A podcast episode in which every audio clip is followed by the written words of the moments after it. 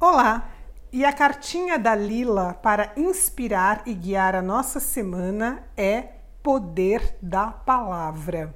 Sim, a palavra tem poder, é energia, é comando, demanda para o universo que escuta e te responde enviando mais daquilo que você fala.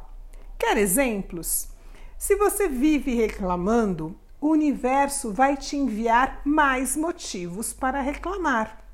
Acho que o universo pensa: puxa, ela gosta de reclamar, vou colaborar. Se você diz que algo é difícil, impossível, ok, assim será. Se você diz que tudo que você toca prospera, seja feita a sua vontade. E assim por diante. Acho que você já pegou o espírito da coisa, né? Por isso, é muito importante, eu diria fundamental, estarmos atentos ao que falamos, principalmente depois de falar eu sou. Quando trazemos algo negativo após eu sou, estamos dando esse comando para todas as nossas células que fielmente, fielmente obedecem. Eu sou burra, eu sou atrapalhada, eu sou incompetente, seja o que for, vai manifestar isso em nossas vidas.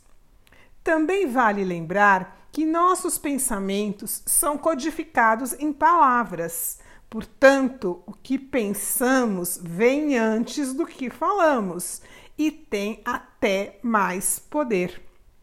Pensamentos são frequências vibracionais que são emanadas e que se conectam com frequências semelhantes.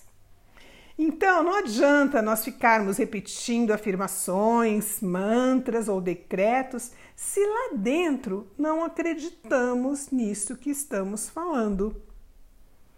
A energia interna é, é maior que as das palavras pronunciadas. Lembre-se, tudo começa na mente: o céu e o inferno, a guerra e a paz, a construção de uma vida grandiosa ou a limitação ou destruição. Vigie a sua mente e transforme a sua realidade. A filosofia tolteca também fala da impecabilidade das nossas palavras, ou seja, a verdade se o que falamos é o que vai no coração e condiz com a nossa verdade interna.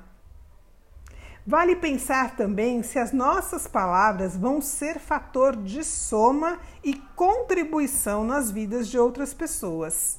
Se não for para elevar alguém, é melhor o silêncio. O som da nossa voz, produzido pelas vibrações das nossas cordas vocais, tem um efeito muito forte no nosso corpo e na nossa saúde. Você escuta a sua voz? Como está o volume dela? Você está se permitindo a sua expressão? Palavras conectam, unem, transmitem sentimentos, transformam vidas. O contrário também acontece. Você já descobriu qual é a sua palavra mágica de hoje? A minha é gratidão por você estar aqui e escolher me ouvir. Que você tenha uma semana de boas e gentis palavras, tanto as que, as que vão sair da sua boca, como as que vão chegar até os seus ouvidos. Beijo no coração e até sempre!